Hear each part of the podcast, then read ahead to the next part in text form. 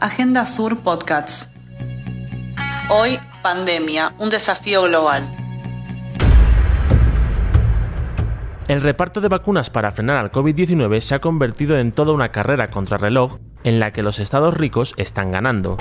Según el Banco Mundial, 9 de cada 10 vacunas se inyectan en países con recursos altos o medio altos, según la clasificación del organismo. La Organización Mundial de la Salud volvió a alertar sobre la desigualdad en cuanto a la distribución de las vacunas entre países ricos y países eh, pobres. 76% have gone to only 10 countries. El 76% de las dosis se concentra en solo 10 países de altos ingresos. El secretario general de la ONU, Antonio Guterres, acuñó el término vacunacionalismo, que es anteponer el interés particular de una nación por encima del bien común.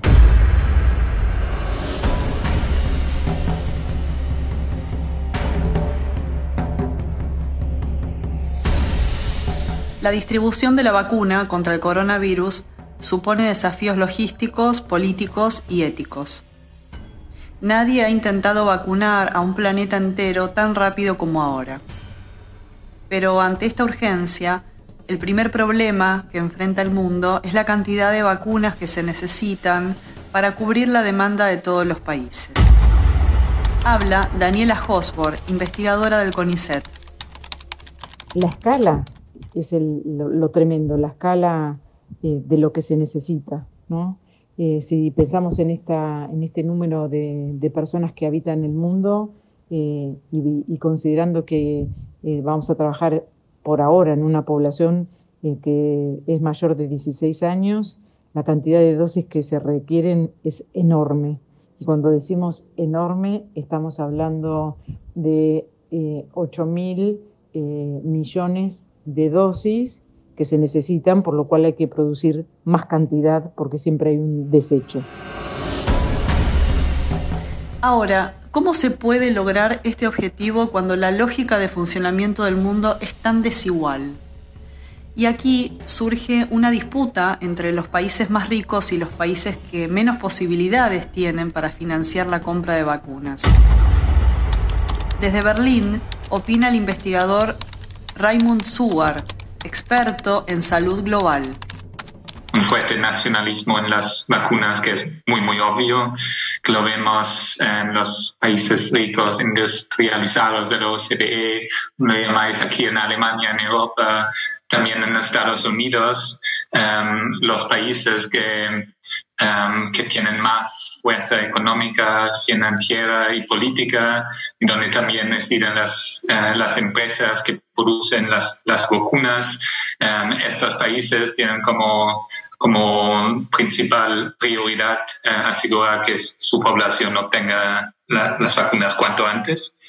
Y, y eso lo hacen los países más ricos, pero cualquier país realmente que, eh, que, tenga, que tenga los recursos financieros y económicos suficientes.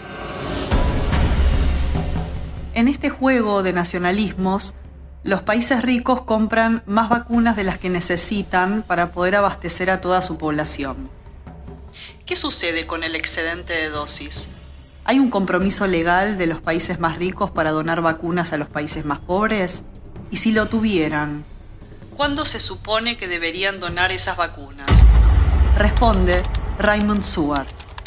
Y ahora, y es el debate que, que tenemos ahora mismo entre, por ejemplo, la, la, sociedad civil en todo el mundo, las ONGs y otros que exigen que los gobiernos ricos den más de lo que tienen, porque no necesitan tanto.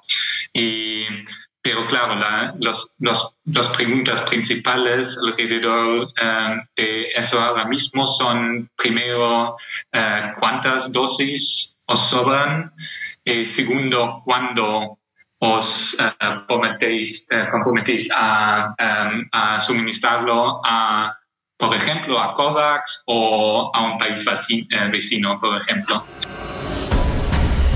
Para lograr repartir las vacunas de una manera más equitativa, la OMS creó el sistema COVAX, pero este programa está muy lejos de cumplir con la meta de la igualdad. De acuerdo a las cifras publicadas en el portal Our World in Data, solo el 1% de la población adulta de África ha recibido una dosis de la vacuna.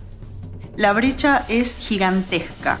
En Israel, casi el 63% de la población fue inmunizada al menos con una dosis.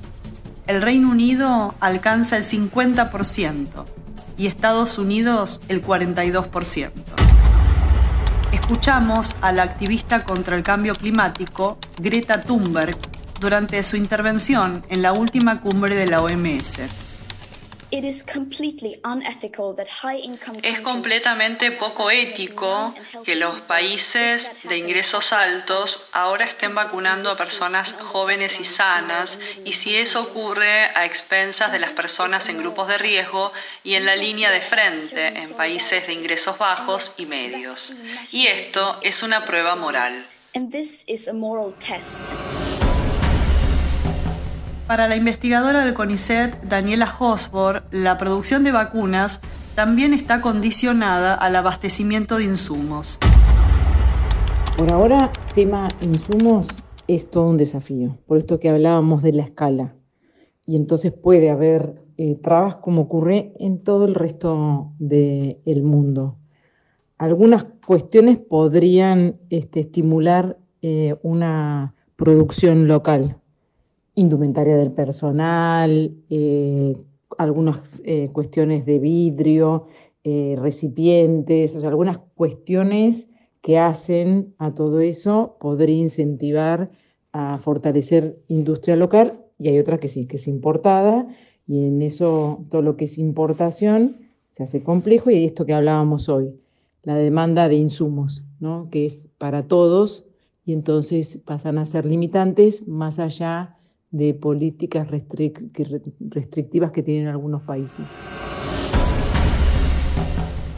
Hoy los países más desarrollados no hablan de libre mercado o libre distribución de la vacuna, como sí lo harían en otro momento de la historia y con cualquier otra mercancía en juego. El ex vicepresidente de Bolivia, Álvaro García Linera, fue consultado por este tema en la emisora argentina Radio con Voz durante 40 años los, los grandes países, los países más avanzados, los organismos internacionales se llenaban la boca con globalización, libre mercado, y ahora resulta que eh, em, para la vacuna no hay libre mercado, lo que hay es un nacionalismo de gran potencia. Los grandes países que producen las vacunas con recursos públicos han encerrado sus fronteras, eh, están protegiendo primero a su población y aunque uno haya comprado anticipadamente la vacuna, eh, no le dan porque los gobiernos eh, se han tragado su, su, su libre mercado y su y su idea de globalización del norte y ahora están ejerciendo un proteccionismo y un nacionalismo de vacunas para proteger primero a su población porque está muy molesta. Y claro, se da, se da esta paradoja, ¿no? este es un virus planetario pero la manera de enfrentarlo es a través de la mezquindad de la propiedad privada. El desafío es enorme. Producción de vacunas en tiempo récord, igualdad en la distribución y solidaridad de los más ricos. ¿Creen que esto será posible? ¿Creen que esto será posible?